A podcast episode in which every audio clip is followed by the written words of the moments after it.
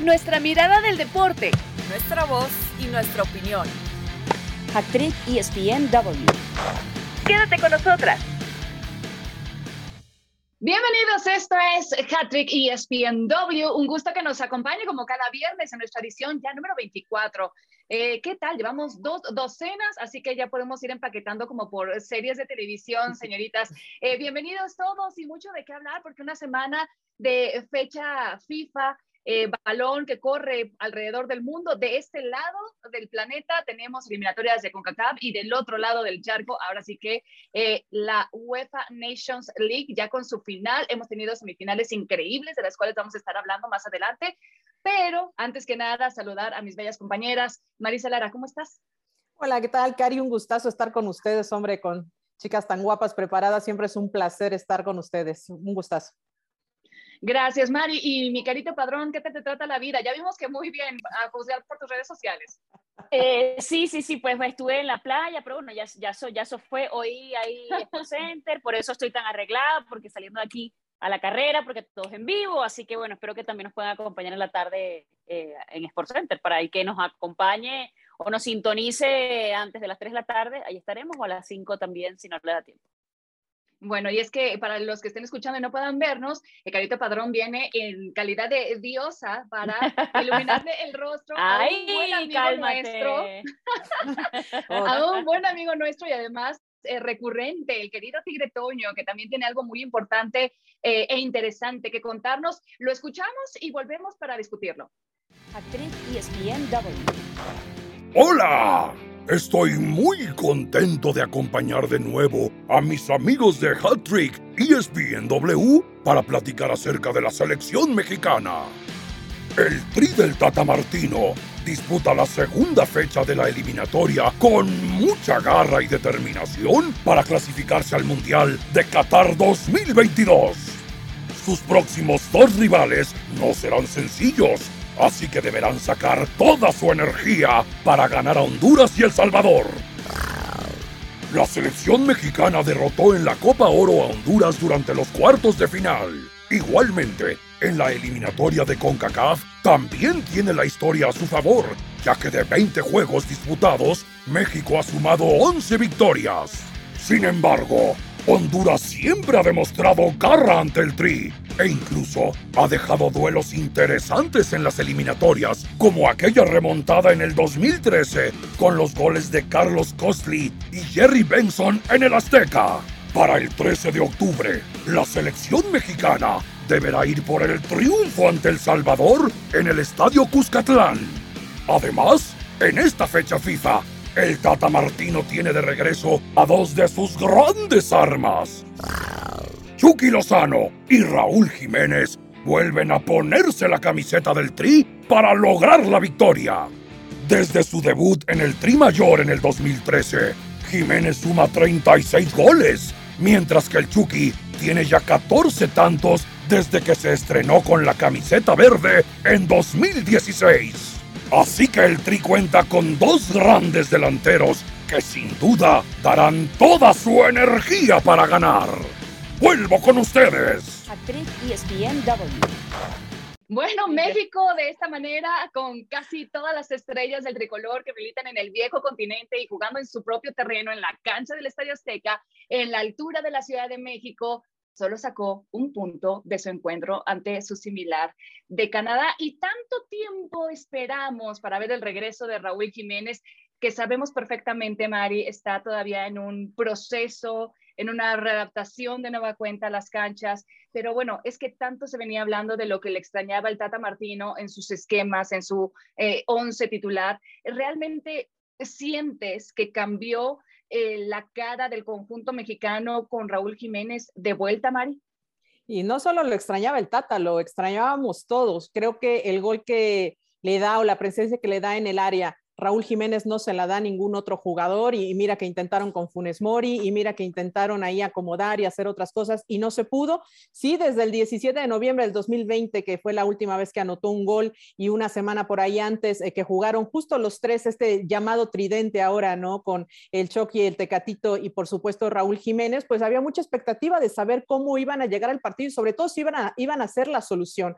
Eh, viendo pues obviamente las jugadas, eh, encontramos que bueno, funcionan, funcionan juntos, ¿no? hubo llegada, hubo intención, Raúl Jiménez estuvo muy cerca, mandó un, un balón ahí arriba del travesaño, tuvo asistencias, me parece que el Chucky siendo el Chucky que es espectacular y me encanta haciendo lo suyo. Y me gusta también mucho Raúl Jiménez, hablando de un análisis particular del delantero, del número, eh, del centro delantero de México, me parece que está muy bien, ya hizo gol en su equipo, dio dos asistencias, eh, creo que eh, va en buen camino, la confianza creo que está ahí. Y hay más bien un problema colectivo con el equipo, o sea, no, no tiene este peso que estábamos de repente acostumbrados a, verle. O sea, sí tiene la llegada, la contundencia sigue doliendo todavía a pesar de, que estuvo el tridente, pero también lo hizo muy bien Canadá, o sea, es decir, eh, hicieron lo suyo, tuvieron su buen juego, estuvieron desbordando por las bandas. Davis hizo lo que quiso por ese sector izquierdo. Así que eh, creo que hubo un muy buen rival eh, enfrente como Canadá, que lleva ya también cuatro partidos sin perder y eso también es, es, importante y está levantando la mano en esta eliminatoria para meterle presión, por supuesto, también a México y Estados Unidos, que está ahí arriba en la tabla pero también lo que pasó en la zona defensiva, y no me dejarán mentir, eh, de repente en ese gol de Canadá, Dios santo, pasa entre cuatro y nadie que le haga, le haga sombra. Es decir, eh, nuevamente la zona defensiva también sigue doliendo eh, no está tan sólido como quisiera y a mí me preocupa mucho el tema de la presencia. México no tiene ese peso en la cancha que le hemos visto en otras épocas y el Tata Martino con el trabajo que tiene, que además lo reconoce, que no, que fueron pasivos, que dejaron eh, permitir cosas, que no hicieron presión, creo que reconoce que hay una falta de trabajo también colectivo. Eh, me, preocupa porque ya estamos en la eliminatoria, digo, ojo, tampoco es como para tirarse y estar contando la eliminatoria al cuarto para las tres, pero sí creo que ya debiese demostrarse un peso de este equipo. ¿Cuál era el pretexto? No estaba Raúl Jiménez, está su centro delantero preferido. Creo que debe de tener mayor presencia el equipo y la tiene que encontrar. ¿Cómo? No lo sé, pero el trabajo y los jugadores los tiene ahí. Creo que el Tata Martino, y este es trabajo del Tata Martino, que tiene que hacer sentir en la cancha. Sí, creo que en la delantera no tenemos ningún problema, ¿no? A todos nos encanta esa combinación de Tecatito, Lozano, Jiménez, que bueno, la anotación no vino por ahí, ¿no? Fue el Chucky Lozano con gran asistencia para que Sánchez eh, la metiera al minuto 20, pero de la Sánchez reivindicándose. No, y además lo que mencionas de la, media, yo siento que, por ejemplo, a ver, yo soy de las que aplaudo que, que, siempre esté guardado porque me parece que tiene peso en la cancha más allá del futbolístico, de lo que representa él como capitán de selección, pero por lo menos ayer me parece que quedó por debajo de, de lo que se espera normalmente de lo de la eh, eh, actuación a la que estamos acostumbrados en el medio campo. No terminó pesando, por eso justamente lo termina sacando el Tata Martino. Y en la parte de, de la defensa, lo que menciona Marisa, es que estábamos ante una selección tan rápida como la de Canadá, que cuando te agarraba descolocado un poco más atrás a la defensa mexicana le costaba mucho regresar, ocupar posiciones y justamente era cuando los rebasaban y fue cuando eh, aparece justamente la asistencia de Davis, el gol de Jonathan Osorio, del, jugador del MLS de ascendencia colombiana. Y, y, a mí me preocuparía más eso. Yo siento que además delante, eh, todo el mundo, y hablando por supuesto del fanático, incluso algunos periodistas creo que habían subestimado eh, el tema de, la selección que tenían enfrente, que es Canadá, salieron a hacer un partido, no sé si estarán de acuerdo, no solamente digno, sino atrevido, una selección que no se vino a meter atrás al Estadio Azteca, normalmente, que es la tendencia de, la visita, ¿no? Del que viene acá es como muy respetuoso, eh, no solamente con la altura, sino con lo que representa jugar en el Estadio Azteca ante la selección mexicana y yo siento que Canadá se olvidó de eso. También son una selección muy joven, que, que tiene de hecho un promedio de edad menor al que tiene selección mexicana, que tiene nombres de peso, ya lo decíamos, Davis, Buchanan, el propio Osorio que me terminó metiendo gol, y de alguna manera pues tienen ese, e, ese desparpajo del que no tienen nada que perder y que, creo que cambia mucho la actitud de los equipos. Entonces, a mí me pareció que fue un gran partido, más allá de, del resultado para la selección mexicana, que quizá no fue tan provechoso como hubiésemos esperado en una victoria, pero eh, me parece que ese tipo de partidos realmente te resaltan, te levantan el nivel de la zona y yo creo que ya no damos por sentado nada, ¿no? En el sentido de que a veces uno dice, bueno, ya uno puede como que calcular antes de que comenzara la eliminatoria más o menos quiénes tenían chance, pero visto lo visto, lo que ha pasado con Honduras, lo que ha hecho El Salvador, eh, cómo le fue a Panamá, por ejemplo, ayer, yo siento que todos estos resultados nos dan, y, por ejemplo eso, que Estados Unidos ahora esté en la primera posición y que empiece a cambiar el discurso de no, bueno, no es necesario que, que continúe México o que clasifique en la primera posición cuando normalmente era una prioridad también que lo hiciera. Entonces, eh, creo que vamos a ver una eliminatoria muy pareja, una, una eliminatoria de mucho nivel como el partido que vimos anoche. Que ojo, sí, quizás esto es lo mejor que le pueda pasar a la eliminatoria, Mari, porque eh, claro. eh, a México a la cabeza, eh, que no daba buenos partidos, pero bueno, sacaba el resultado. Y cuántas veces hemos escuchado cómo han peluceado también al nivel de la zona. Y la verdad, creo que esto, estos errores que vimos la noche de ayer eh, de la selección mexicana, de la media hacia atrás, como ya bien marcábamos, eh, creo que es lo mejor que le puede venir al conjunto del Tata Martino para hacer los ajustes necesarios, porque en otros episodios de Hat-Trick ya lo he comentado, ¿para qué vamos a ir al siguiente mundial? Porque no tengo la menor duda de que México va a clasificar y más ahora claro, que ya, ya llamados de atención. Son ah, ah, llamados claro, de atención pero ya a tiempo. Ahí cuando te enfrentas a las grandes potencias, pues siempre nos pasa lo mismo, Mari. O sea, eh, si es una Argentina, si es un Brasil, si es un, no se diga ahora España, Italia y como vienen los europeos, ¿no? Ojo, ojo, estamos hablando de los equipos que están en la zona. No nos olvidemos también que en los últimos dos enfrentamientos México ha perdido el mano a mano con los Estados Unidos. Eh, ¿A qué viene con relación con esto? Que Estados Unidos, como tanto Canadá, eh, y me sorprende ahora el nivel que trae Canadá, pero a lo que voy es, es el estilo de juego dinámico, vertical, fácil, controlo paso, controlo paso, líneas ordenadas, y esta rapidez le hace daño a la selección mexicana. No, no, no logra, eh, justo como señalabas, Caro, salir a tiempo para hacer las marcas. Y es este tipo de fútbol el que le complica. Veremos algo bien diferente con El Salvador, con, eh, con Honduras. Vamos a ver algo diferente. ¿Por qué? Porque es un fútbol más de choque, más de toque. Va a ser diferente lo que vamos a ver. Pero aunque hay que, este aunque es hay que ver, ¿eh? de la velocidad. Marisa, yo, yo diría, porque con, con lo visto con, con, ciertas selecciones, incluso por ejemplo la selección panameña, que yo tuve la oportunidad de seguirlos en el Mundial y en Copa Oro, y ahora incluso tiene más fútbol de toque. O sea, creo que realmente las selecciones, sobre todo las centroamericanas, ya por supuesto, ya mencionamos el tema de, de, de la norteamericana, como es Canadá, pero eh, eh, por ejemplo yo veo que son los próximos rivales oye, eh, eh, tienen un fútbol importante, tienen una asociación importante, están generando. O sea, ya no son esos pelotazos largos de repente para intentar ganarle la espalda a un defensa. Realmente ya hay un fútbol más asociativo y me parece que es importante. Por eso te digo, yo no doy por sentado nada. Ayer mucha gente decía que Canadá, porque Canadá realmente creo que del global de la Comebol era quizá el que menos tú le prestabas atención, ¿no? Porque nunca tuvo una generación quizá tan resaltante como para meter problemas a, a, los grandes. Y ahora lo ves con el juego que tiene, lo ves como eso. O sea, si no, si no te pones las pilas, pues te ganan la posición. Te ganan la posición y los ves pasar por las bandas. Entonces, te hacen mucho daño por ahí. Yo te quería hacer una pregunta en especial a ti porque eh, tú muy bien sabes, por ejemplo, cómo es el nivel y las batallas que se dan en las eliminatorias de Conmebol. Eh, ¿Tú crees que muchas veces México consigue sacar el resultado o la clasificación, los puntos, verlo en la cima de esa clasificación, el resultado por la bondad o la accesibilidad que te ofrece también el área de CONCACAF? No, yo creo que sería competitiva también con Mebol. Ha ido a los equipos mexicanos, yo siempre lo comparo con esto, han ido a Copa Libertadores y han llegado a finales. Entonces, si, si haces el comparativo, yo creo que uno a ver, uno, uno juega y se administra según el rival que tiene enfrente. Pues México le ha tocado esta zona y lo ha hecho muy bien y normalmente es, eh, es la, la, selección más ganadora, eh, hablando de Copa Oro, o sea, de los certámenes que, que corresponden a la zona. Normalmente termina clasificando siempre mundiales, esa presencia es importante desde que eh, se inician los mundiales, justamente es una de las selecciones que más presencia, me parece que junto a Brasil, que, que, que siempre ha estado, salvo ciertos episodios, de aquel episodio de... Eh, en los de, lo, de los cachirules, ya saben, ¿no? Lo, todo lo que pasó. Eh, Hola, pero, la, la, sí, sí, iba a decir un compañero nuestro, pero bueno, ya todo el mundo ah, sabe. Todo el mundo lo sabe.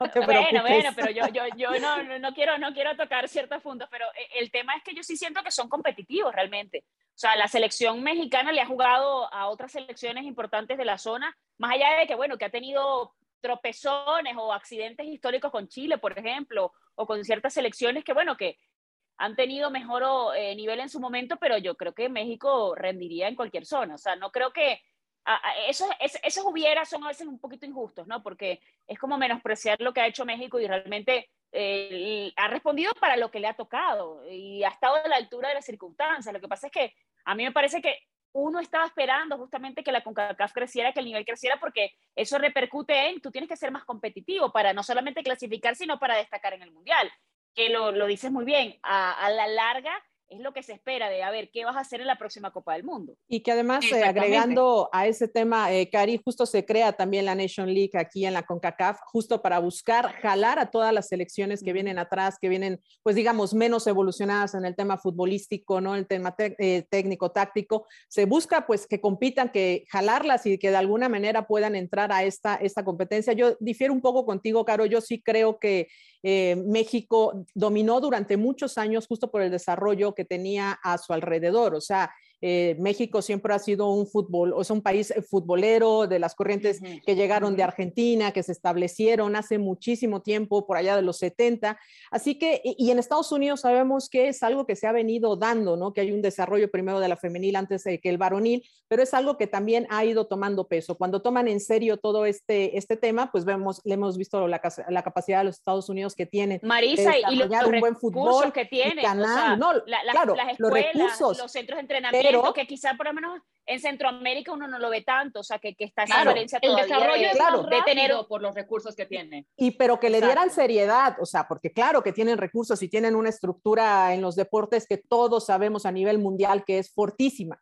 Pero cuando le dieron la, la seriedad al soccer, de decir, vamos a hacer esto en el soccer, bueno, llegaron al mundial, el, o sea, han hecho muchas cosas también interesantes, ¿no? Que pasan también por un proceso de, de jóvenes, están en su proceso, es otra cosa. A lo, a lo que voy es, Canadá también tiene esta nueva generación interesante. Marisa, perdona, perdona que te interrumpa porque dijiste el tema de los jóvenes y fíjate qué interesante es, a veces uno asume que en México los jóvenes tienen que desarrollarse en México y fíjate que en Estados Unidos de una vez al Chelsea, a qué sé yo, al Wolverhampton, al Hamburgo, o sea, han hecho esa transición quizá más importante de no, bueno, de a los 17, 18 años los terminan vendiendo y se van.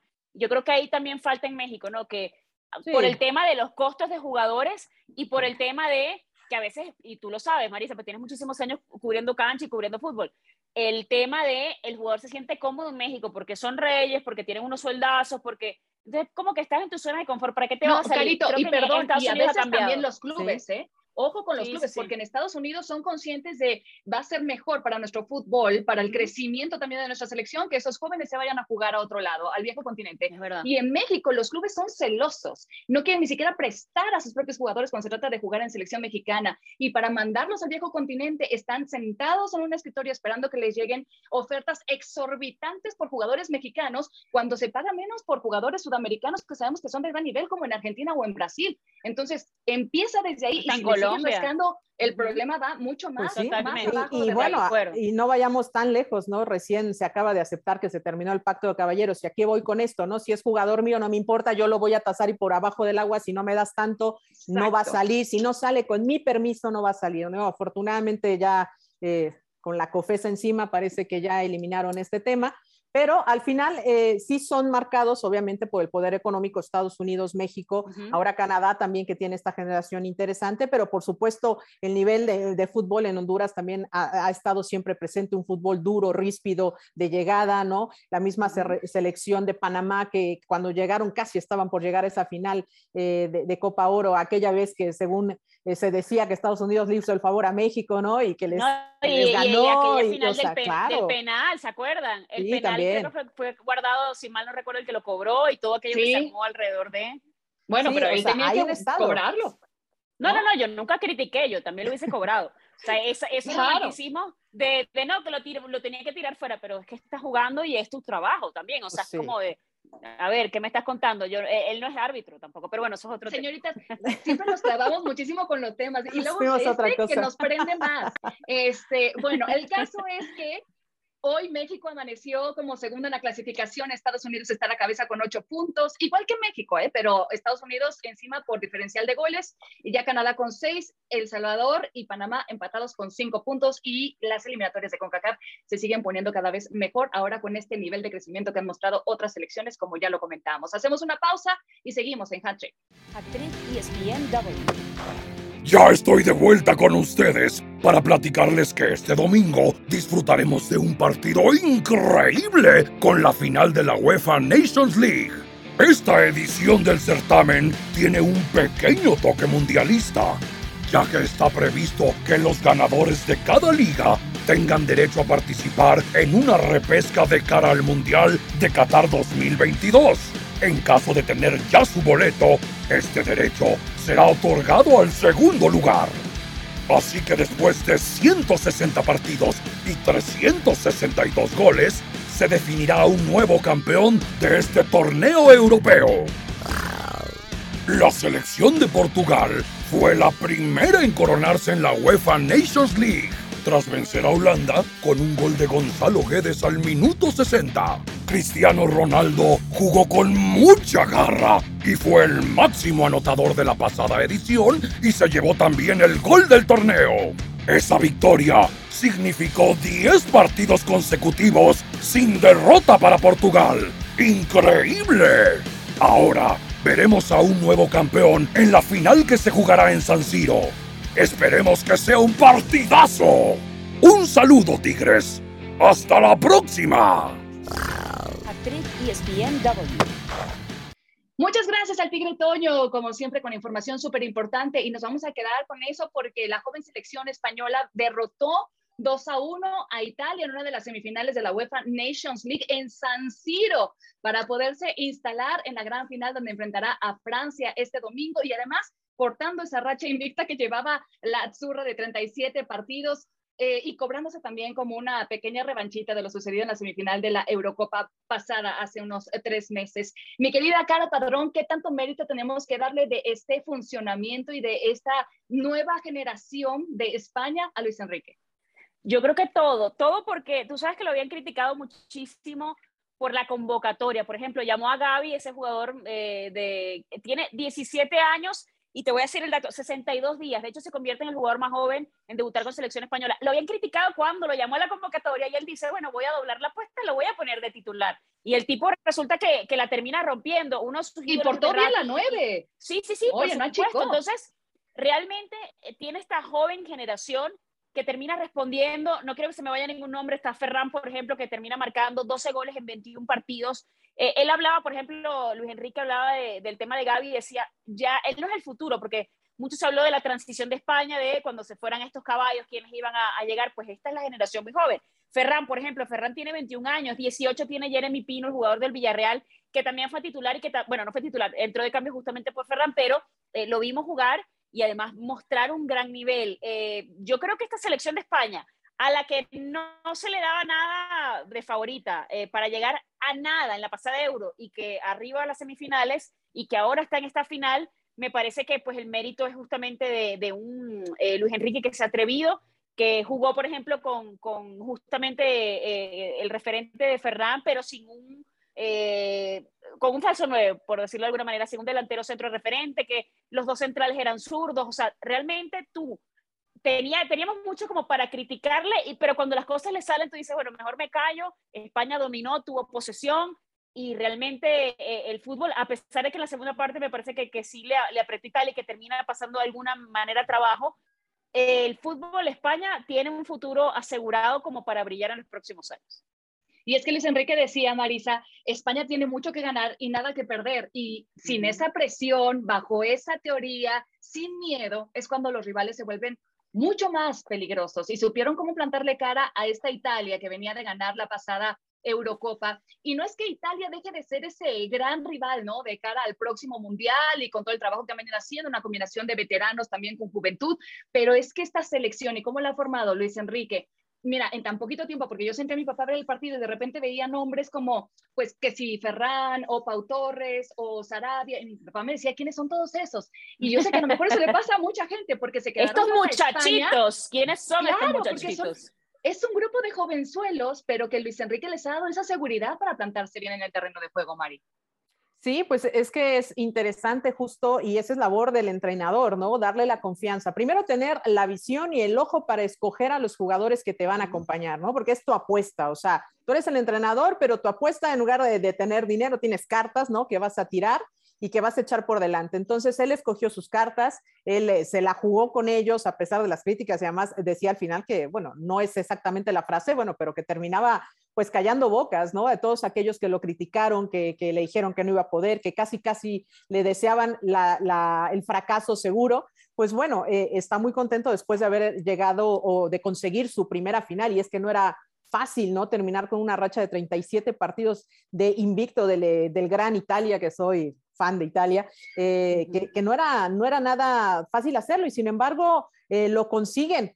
Claro que por supuesto que no ser favorito te quita un peso, eh, y eso me lleva al otro tema, ¿no? O sea, Francia, el gran favorito también, ¿no? ¿A, qué voy, no? El ser campeón del mundo siempre te da el estigma, ¿no? Así como puede ser para bien, puede ser también, pues, para mal, ¿no? Porque te termina pesando el decir, bueno, es que tengo que ganar. Y es que Francia está obligado a ganar, ¿no? Porque son los actuales campeones, porque tiene pues ese gran equipo también que lo está encabezando hacia el frente y también han estado sometidos a prueba, ¿no? El venir de atrás eh, contra Bélgica también, ¿no? Sobreponerse a esa situación ha terminado eh, pues también de, dar un golpe de autoridad y decir, también podemos, ¿no? Y en ese sentido llegan también confiados porque no era fácil ganarle al, al, número uno rankeado en la lista de la FIFA, como, no, como lo era Bélgica, ¿no? Lo logran hacer y también llama la atención que jugadores como Mbappé, que eh, en la Euro del 2020 se quedó pues con esa gran deuda porque no consigue ese penal que los deja fuera en octavos eh, de final ante Suiza. Y bueno, era un estigma también que tenía. Ahora sí lo consigue, hace lo suyo y bueno, aporta en esta victoria para el equipo de, de Francia. Así que sin duda interesante también del otro lado el cómo llega el rival, porque llegarán con este cartel de favoritos por ser los campeones del mundo, aunque ojo, los dos vienen de venir de atrás, de, romper como, como esa barrera, como, motivados, ¿no? Pues a España con esta primera final para Luis Enrique y bueno, también Francia viniendo de atrás en este partido, pues creo que será un duelo muy interesante entre dos grandes, ¿no? Porque España nunca lo puedes descartar y ya lo hablábamos en algún momento cuando hablábamos justo del euro en algún también eh, eh, tema que tuvimos por ahí. Así que no se puede descartar ninguno de los dos, pero sí creo con un poquito más de favorito el equipo de Francia. Fíjate que yo, yo creo que Francia tiene que evitar lo que le pasó en la primera parte, ¿no? O sea, al inicio ellos comenzaron, sobre todo los primeros 20 minutos, como que tratando de, de, imponer un ritmo, pero yo veía una Francia que estaba como con poca creatividad, como con ausencia de ideas, y cuando Bélgica le cayó el 20 y dijo, ¿saben qué? Ya entendí que estoy cayendo en el juego del rival, y que terminó asociando a Hazard eh, con, con De Bruyne, cuando apareció Carrasco, pues el, el ritmo eh, realmente cambia. Y justamente decía el técnico de Francia, ese primer tiempo realmente no nos dominó Bélgica y estuvimos por debajo de. Entonces yo creo que debería evitar eso porque ¿qué le pasó también a Italia? Que, que se encontró y le pasó también en la pasada semifinal, los últimos juegos, que ha tenido eh, este técnico Mancini con, con poca posesión o con realmente algún tipo de problema fueron con Italia, eh, porque Italia a lo mejor tiene personalidad que la tuvo eh, en el partido ante España, pero cuando te quitan el balón, pues de, poco te sirve tener esa personalidad. Entonces vamos a ver entonces si, si se repite, porque realmente España es, la manera en la que juega, le ha funcionado Luis Enrique, siguen con esa, con esa tendencia y ese ADN que de alguna manera mm, se instaló en, en la época de, de, de, los aragonés, siguió con Del Bosque, y que se nutrió también de lo que había hecho el fútbol del Barça, de Pep Guardiola en algún momento, ese fútbol total que le hemos visto tanto al conjunto blaugrana, y yo siento que ese va a ser el gran tema, ¿no? O sea, de, de, qué va a hacer Francia, qué puede evitar y qué recomponer realmente de, ese partido, o sea, mirar esos errores que tuvieron, pero también del otro lado tú dices, bueno, tienen el tema de la velocidad de Mbappé, que cualquier eh, contragolpe puede ser mortal, eh, el tema, por ejemplo, de que regresa el gol de Karim Benzema, que me parece así súper positivo, no que regresa porque ya había marcado justamente con selección, ha marcado con el Real Madrid, pero me, me refiero que quizá en grandes competiciones uno extrañaba también a, la estrella, que por X o por Y, ya eso es pasado, se ve quedado fuera de, de, otras competiciones, justamente del Mundial que terminan ganando por problemas legales, por los problemas de vestidor que traía, con otros compañeros, en fin. Pero creo que eh, va a ser un partidazo. Yo no sé si, si ustedes están de acuerdo, pero yo ni siquiera me atrevería a decir a un favorito para el partido. O sea, mi ah, corazón. No, no, no, no. No, no, chiquita. Pero pensando porque te lo voy a preguntar. No te vas a salvar de esa, Carolina Padrón, porque evidentemente va a ser un partidazo. Pero a ver, que si España tiene jovencitos, Francia tiene un bebé. Y me refiero al ah, la B de Benzema, la B de Mbappé, bueno, por ahí se le coló una M, pero, a los bebés. Exactamente. A los bebés. A mí, o sea, por más que me digan, es que Francia, por supuesto, es el favorito porque supo resolver, porque supo tener reacción, porque despertó para la segunda parte. A mí, no sé si le, tienen la misma sensación, pero Bélgica me ha quedado de ver desde hace muchísimos años, más allá del ranking FIFA, porque eso nunca le creo, eh, siempre siento que me queda de ver como 10 centavos para el peso. Es como México, ¿no, Cari? Como que siempre te queda de ver, crees que vamos a dar el paso y no lo damos nunca. el quinto partido, mi Mari. No, es que salen como unos verdaderos diablos para el primer tiempo y, y, parece que tienen el, el encuentro controlado eh, y luego, ¿de qué te sirve eso? Si para la segunda parte vas a dejar una débil marca, les abres los espacios, errores a la defensiva y no te recuerda el penalti de Mbappé. No, no te recuerda Holanda, que siempre tiene como este gran fútbol, una gran generación, esa es la generación, van a dar el batacazo y cuando llega la hora, no pasa nada. O sea, eh, ¿eh? a ver, a mí, a mí me parece que la, la, selección de Roberto Martínez juega increíble, tiene nombres, tiene nombres de peso realmente como para, para eh, ofrecer. Pero, por ejemplo, la segunda parte, cuando tú dices, ya ves a un Courtois más protagonista, tú dices, a ver, aquí pasó algo. Entonces, creo que es el tema ese, pues, de constancia y sobre todo el rival y la capacidad que tenga de reacción el, el rival delante, ¿no? sí, pero yo no sé si, si se, se, queda como corto de lo que esperamos, porque yo no sé si en algún momento, ah, más allá de que lo hemos visto en algún punto, es la bestia negra. Ahí viene Bélgica, cuidado. Esta es la generación de Bélgica. Este Bélgica es el, que más pero, hace ruido siempre en, los mundiales. Sí, fase de grupo, eliminatorios. Pero, pero lo pones ahí. Pero, pero, pero puede llegar a las semifinales o final y... Yo, yo siento que lo pones ahí, pero no estamos esperando que trascienda. O sea, cuando trasciende va, a salir muchos, ah, mira, ahí venía, ahí venía la selección. Mira, vamos a proponerle, vamos a proponerle al productor, a Rodrigo, que haga un podcast de, los, de las selecciones o los países del ya merito. Entonces, creo que ahí podemos meter a varias, además de México, que por supuesto está encabezando esa lista, podemos meter a Holanda, podemos meter a Bélgica, España, que estuvo durante mucho tiempo en esa del Yamerito, digo, si no hubiera ganado ese campeonato del mundo, hubiera estado en el Yamerito. España ya se salió, porque de hecho es la única selección que ha ganado, eh, o sea, consecutivamente tres torneos internacionales, que es la Euro, el Mundial y la Euro otra vez. claro, claro, pero que viene de, que supo, ser... Pero después del Mundial, claro. Pero, pero sí estaba, claro, pero sí, pero sí estaba antes, en el Yo creo que antes em, era el llamerito. En, la, Euro. Es más, empezó, yo diría que en 2006... 2006, eh, lo digo, yo vivía allá, estuve en el partido España-Ucrania, el primero del Mundial, eh, que, que, ganaron además 4-0, el gol de Fernando Torres, y mal no recuerdo, también marcó David Villa en esa ocasión. En fin, y estaba el tema de que ya Luis Aragones estaba cepillándose a ciertos jugadores de las vacas sagradas como Raúl, que de hecho fue una de las últimas eh, torneos que juega Raúl como tal, porque estaba esta tendencia, este tema de que supuestamente eh, Raúl le había hecho ciertas palabras a Aragonés, iban a echar a Aragonés, luego España se salva en el clasificatorio a la siguiente pero bueno, en fin, esa historia que ya todo el mundo se conoce, que, que es muy larga, que la hablaremos otro día. Pero mi, mi punto es, ya en ese 2006, me acuerdo que eh, lo elimina la, la, Francia de Zidane y el cántico en España era Orboa Zinedine Zidane porque ya se había retirado el Real Madrid y Zidane después de eso, ya, chao, se iba. Y fíjense cómo terminó la historia. Francia termina eliminándolos y bueno, era como de otro año, entonces el, el lema en, en España era jugamos como nunca y perdimos como siempre hasta que lo ves carito lo, ves carito bueno pues nosotros jugamos lo mismo jugamos como siempre y no ganamos nunca. Las que están a 10 centavos para el peso y sí, sí, sí, eh, y bueno Argentina antes de la Copa América también había entrado en un bache largo eh, de, de siempre me quedo ahí al punto. Pero en fin señoritas llega el momento aunque Caro Padrón se quiere esconder de dar el pronóstico para esta gran final de el domingo España o Francia. Vamos a darle unos segundos más a Caro para que piensen, Marisa. No, mira, ah, yo, yo, me voy con, yo me voy con España, yo no te tengo que decir nada, yo me, es más, me, ay, ay, ay, ay. Marisa, es porque, es porque por, su corazón se va a España, por eso. Ustedes saben, saben que yo, yo, le debo, que yo le debo mucho a España, porque bueno, yo estudié allá, me, me becaron y estudié periodismo allá, entonces le debo mucho, me gusta el fútbol español, le deseo lo mejor siempre, así que yo me voy con España. Ahí está, mira, está el corazón de Caro para España, así que mira, con tu corazón también, Cari, que ahí, así es, así es. que creo que es un corazón. Tengo un gran corazón. Tu corazón, ahí está, mira.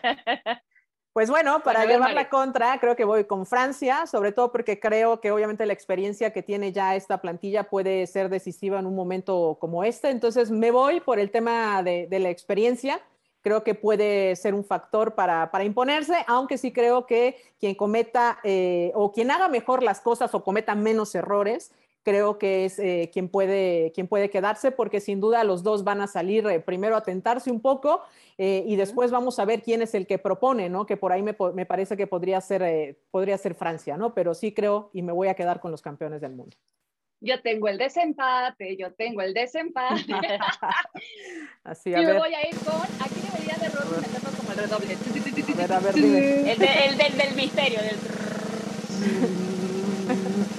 voy con Francia. Y el corazón de Caro, mira. por esa capacidad de reacción que ya demostraron, por la delantera letal que tienen, que ojo, ¿eh? Porque esa misma delantera o combinación que está funcionando eh, Mbappé, Benzema, a lo mejor el próximo año podremos verla en el Real Madrid. Pero bueno, eh, mm. Que ya se están entendiendo y me gusta Francia. Vamos a ver si la campeona del mundo ahora sí se sacude de esas críticas de la pasada Eurocopa y consigue por llevarse la UEFA Nations League. Pero señoritas, la pelota caliente está más que hirviendo porque arrancó la temporada en grandes ligas y la señorita Carolina Padrón nos tiene algo que decir. Eh, sí, porque hay que hablar de los Yankees, que, a ver, a Garrett Cole se le adelantó el Halloween y no porque se le apareciera un monstruo verde, eh, un monstruo en medias, en medias rojas, pero además, eh, más allá del partido y de los Swartberg y de Bogars que, que le terminaron castigando en esas dos entradas que apenas tuvo, una de las preguntas era si íbamos a ver la mejor versión de Garrett Cole o íbamos a ver la versión que traía en septiembre. Sus números fueron pésimos, su efectividad estaba por encima de 6 eh, sus números en las últimas cinco salidas habían sido 2-2, salvo evidentemente eh, ese episodio en el que enfrentaron a Boston el 24 de septiembre y termina ganando. ¿Qué pasó? Pues evidentemente que Nathan Ovaldi eh, terminó dominando a unos bateadores de los Yankees que señores, ¿por qué? ¿Por qué estamos buscando siempre el batazo de vuelta entera? Evidentemente esto te multiplica todo, los Yankees terminan dejando hombres en las bases, cosa que no hizo el conjunto de Boston. Ahí veíamos al mexicano, el ex verdugo, sexto y séptimo episodio con carreras impulsadas. Realmente la pelota pequeña la supo hacer Boston eh, y por supuesto que es un gran fracaso para, para el conjunto de Aaron Boone porque habían contratado a Anthony Rizzo, habían contratado a Joe Gallo y a Gallo y aún así se quedaron en el camino con, sí, con el poder de Stanton, con lo que había hecho Aaron George, eh, con esa terrible jugada en la que justamente lo sacan eh, en el plato con una mala señal del coach de tercera. Señores, Boston, bueno, ya vimos cómo le fue con, Tampa en el primero, pero bueno, Boston le termina ganando más que un clásico a los Yankees. Qué dolor, qué dolor de este conjunto del Bronx que tenía todo porque era el gran favorito antes de que comenzara la temporada. La gente decía que Dodgers y Yankees iban a hacer la Serie Mundial y se volvieron a quedar en el camino, un equipo que no gana desde el 2009. Vamos a revisar qué está pasando justamente dentro de los Yankees. Señores, picheo, picheo, destrozaron a Gary Cole y a partir de allí el equipo se vino abajo. Bueno, hay sólidos contendientes de ambos lados, en la nacional y en la americana. Ahí están los Dodgers, ahí están los Red Sox, por si usted estaba buscando a qué equipo aferrarse luego de la eliminación de los Yankees, que con todo y su nómina, otra vez otra vez, un año se quedan sin serie mundial. Tremendo fracaso, tototote. Y lo mejor de las grandes ligas, por supuesto, usted lo podrá seguir a través de ESPN. Gracias, señoritas Marisa Lara, Carolina Padrón, y gracias a todos ustedes por escucharnos como cada viernes. Esto fue Hat Trick y nos escuchamos en la próxima. Nuestra mirada del deporte, nuestra voz y nuestra opinión. Esto fue Hat Trick ESPN W.